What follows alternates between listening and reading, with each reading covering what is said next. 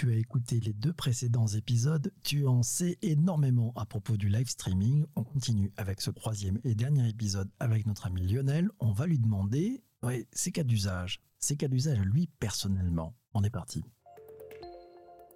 Lionel, est-ce que tu peux nous partager quelques bonnes pratiques, quelques-unes de tes bonnes pratiques il y, en a, plein, mais déjà, il faut être comme toujours un peu créatif euh, et, curieux là-dedans. Il faut avoir une idée à partager. Les solutions de live stream permettent de trouver de nouvelles audiences, certes, mais ça fait ça fait pas tout. Il faut avoir euh, l'idée. Ça vaut aussi bien en communication interne qu'en communication externe. J'ai noté quelques exemples euh, un, peu plus per personnels en interne, par exemple. C'était la, la, réunion des top 100 du groupe avec l'équipe de direction où ils étaient partis au départ sur alors on va faire un meeting Teams.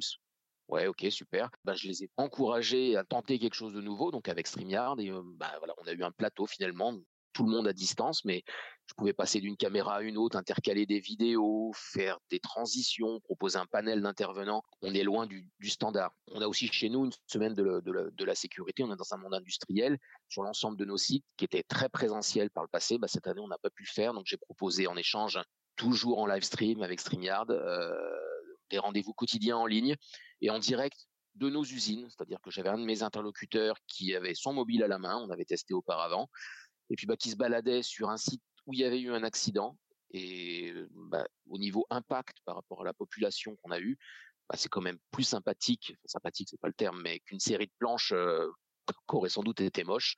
On était sur le terrain et on a, vraiment pu sentir bah, la, gravité de ce qui s'était passé. Les retours des spectateurs, parce qu'on fait souvent des enquêtes derrière, ils sont généralement très positifs et ils soulignent à chaque fois, waouh, ça fait pro c'est rigolo et, en même temps ça reste fait à la maison et j'y tiens parce que je veux pas montrer justement il n'y a pas un cas régie derrière et j'hésite pas à montrer les coulisses aussi pour montrer que voilà on fait au mieux pour euh, pour ses utilisateurs euh, internes ça m'a permis aussi de faire des présentations de, bah, des, solutions Office par exemple en alternant bah, une présentation standard une démonstration d'outils en prenant les questions-réponses avec l'audience en direct mardi prochain en interne. On a une personne qui fait des cours de stretching, elle va le faire en direct euh, avec bah, l'ensemble du personnel. Donc on va avoir euh, jusqu'à 2000 personnes euh, connectées pour regarder ce cours de stretching sur notre réseau social interne avec une animatrice en direct de Stockholm. Et puis je vais ramener des petites caméras venant d'un peu partout de la planète, de gens qui suivent et qui font cours de stretching. Malheureusement, comme je serai derrière, je vais pas pouvoir moi-même faire le stretching. C'est bien malheureux. Ça, c'est malheureux. Voilà, hein. tout ça, pour moi et pour les, pour l'audience, tu, tu, as raison.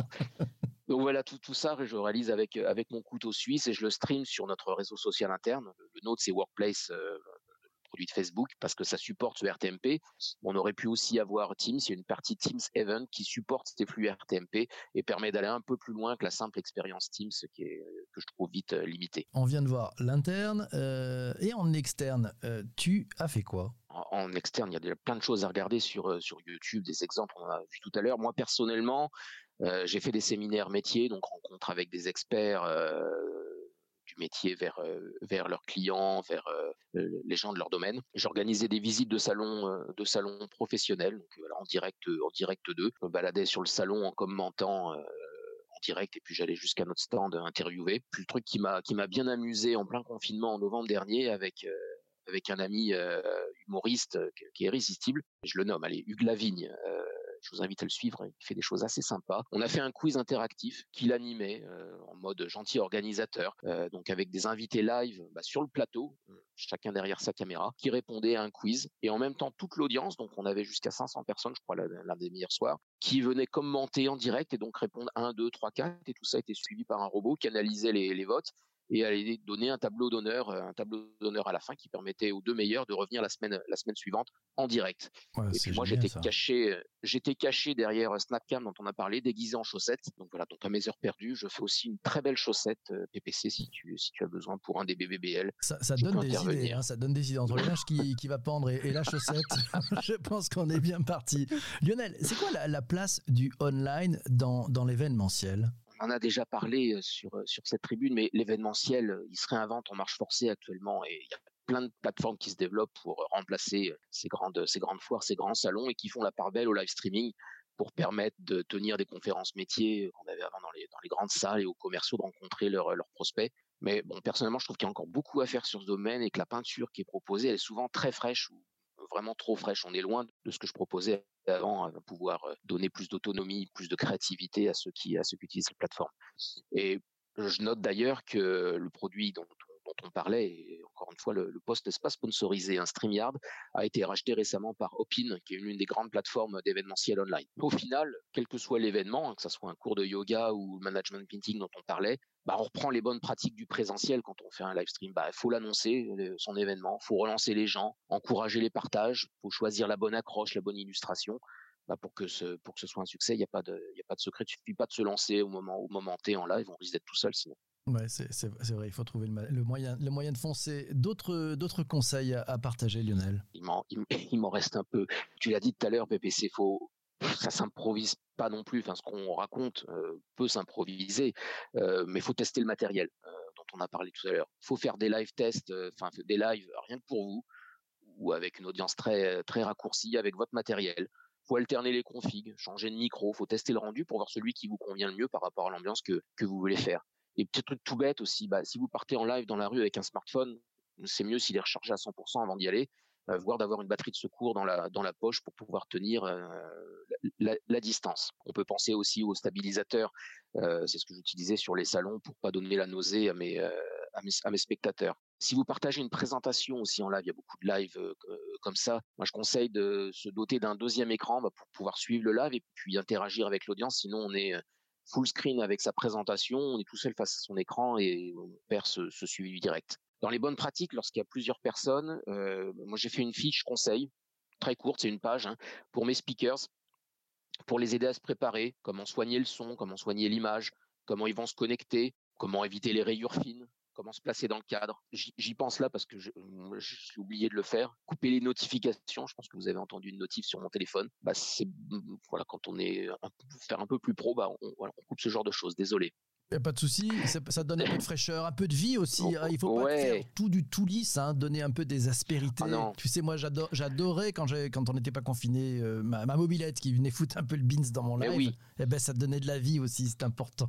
C'est ce que les gens apprécient aussi dans, dans ce direct, c'est ce côté imprévu et ce côté, euh, ce côté on est, on est ensemble quoi. On vit un moment, on vit un moment ensemble. Les speakers, je, je leur impose une répétition euh, aussi avant bah, pour vérifier que quand même on va proposer quelque chose de, de qualité. Je leur impose aussi de se connecter 15 minutes avant l'événement pour faire les, derniers les derniers réglages parce qu'il y a toujours un truc euh, qui a changé. En tant que speaker pur, moi je j'aime bien préparer les grandes lignes de, ce que je vais raconter. Donc j'ai un, un, papier en général qui traîne avec les les bullet points et notamment mes lancements pour éviter justement entre le stress du départ, les caméras à régler tout ça, d'être de me retrouver perdu avec euh, avec mon scénario. Et puis bah faut tester son réseau, qu'on soit dans la rue ou chez soi, bah un mauvais signal 4G ou Wi-Fi, bah ça va quand même nous gêner. Donc ça m'arrive euh, le, matin de tester, de voir que le réseau est pas bon, bah je reboot ma box et en général ça améliore. puis je fais tester aussi à mes interlocuteurs. Ils vont sur speedtest.net, un service en ligne, et puis bah, on voit les résultats qu'ils ont pour valider ou pas leur, leur, leur participation. Et à la maison, tu fais comment? Alors à la maison, alors c'est vrai que bon, j'ai la j'ai la fibre, mais euh, ça peut être défaillant de temps en temps, notamment avec le Wi-Fi.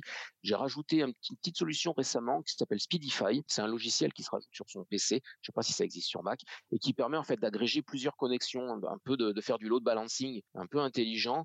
Et bah voilà, donc en fait j'additionne la capacité de ma fibre, du Wi-Fi, d'un Wi-Fi public environnant et de la 4G Bon, s'il y a tout qui tombe en même temps, c'est quand même que j'ai pas de chance. Et ça évite bah, l'écran. Si mon Wi-Fi tombe, bah, Speedify va prendre le relais avec un autre réseau de manière transparente. Et à la fin de la journée, d'ailleurs, c'est rigolo en ce moment. Je regarde combien de fois il m'a sauvé la mise et euh, le chiffre est rarement à zéro en fait. Ah ouais, donc euh, il prend le, meilleur de, chaque monde. Ok. On a parlé de l'image, tu nous as parlé un petit peu du son. Euh, si on revient un peu sur le son, certains disent que le son, ça fait la moitié du travail lors d'un live. Tu nous parles un peu du son? Je confirme que c'est vraiment très important. Et je suis, je suis souvent très jaloux de, de ton setup matinal parce que je trouve que le, ton son a une, a une, a une richesse. Je sais pas si tu donneras tes secrets. Un micro, euh, bah, ça, choisit, ça s'adapte aussi aux conditions du live. On l'a dit. Est-ce qu'on va prendre, si on est sur son mobile, un micro casque ou des oreillettes Bluetooth pour plus de mobilité, par exemple? C'est toujours mieux que le micro d'ambiance de son PC qui est, qui est quand même mal placé, qui est à côté souvent du ventilateur, on va entendre le clavier, enfin, il faut mieux choisir des oreillettes que le micro d'ambiance du PC, à mon sens en tout cas. On va faire un peu plus chic, un peu plus riche au niveau du son, c'est peut-être ce que tu as d'ailleurs, c'est un micro de table, euh, il y a la marque Yeti notamment qui fait des, micros euh, très très riches en, en, son, où il y a le Wave euh, One d'Elgato qui donne un meilleur rendu, un peu comme beaucoup d'émissions qu'on peut voir, qu'on va connecté avec un pied articulé qu'on va mettre devant sa webcam et on va se sentir sur un plateau télé. Après, c'est joli, c'est pas joli. Enfin voilà, ça dépend de ce que vous voulez donner à, l'image. Il faut faire attention aussi à l'endroit où l'on diffuse par rapport au son. À l'open space, c'est pas forcément le meilleur endroit, même s'il y a peu de collègues en ce moment. On va finir par les entendre euh, ou, les, voir passer.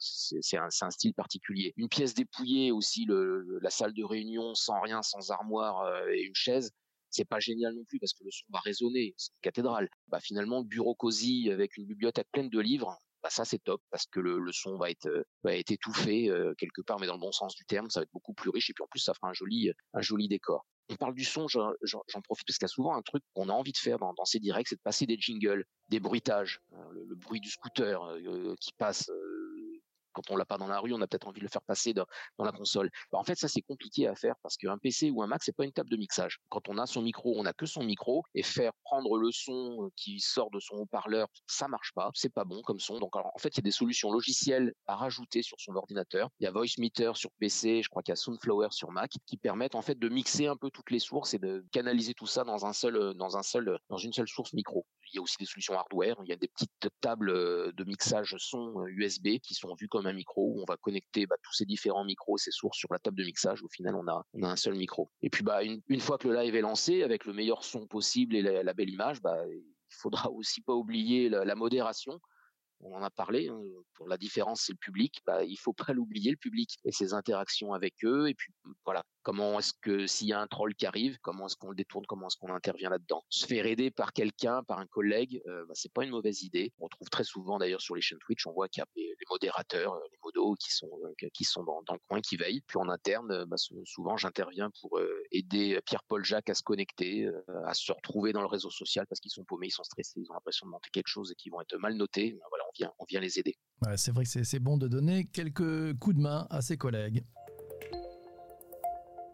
un petit jingle, on a vu les enjeux, de nombreux cas d'usage, de bonnes pratiques et tes coulisses. Pour aller plus loin, on parle de quoi Lionel? Là aussi, pour, moi, la, clé pour aller plus loin, c'est d'être curieux parce que c'est un monde qui se réinvente, euh, qui se réinvente tout le temps. Alors on peut être euh, devant tout le monde et on peut être suiveur euh, et rattraper aussi tout, tout, le monde. Passer du temps sur Twitch, sur YouTube Live, sur Facebook Live, regarder comment ils font, essayer de décrypter finalement l'envers du décor. Là, je viens de voir que tu nous as lancé un jingle, donc tu dois avoir quelque chose pour le faire.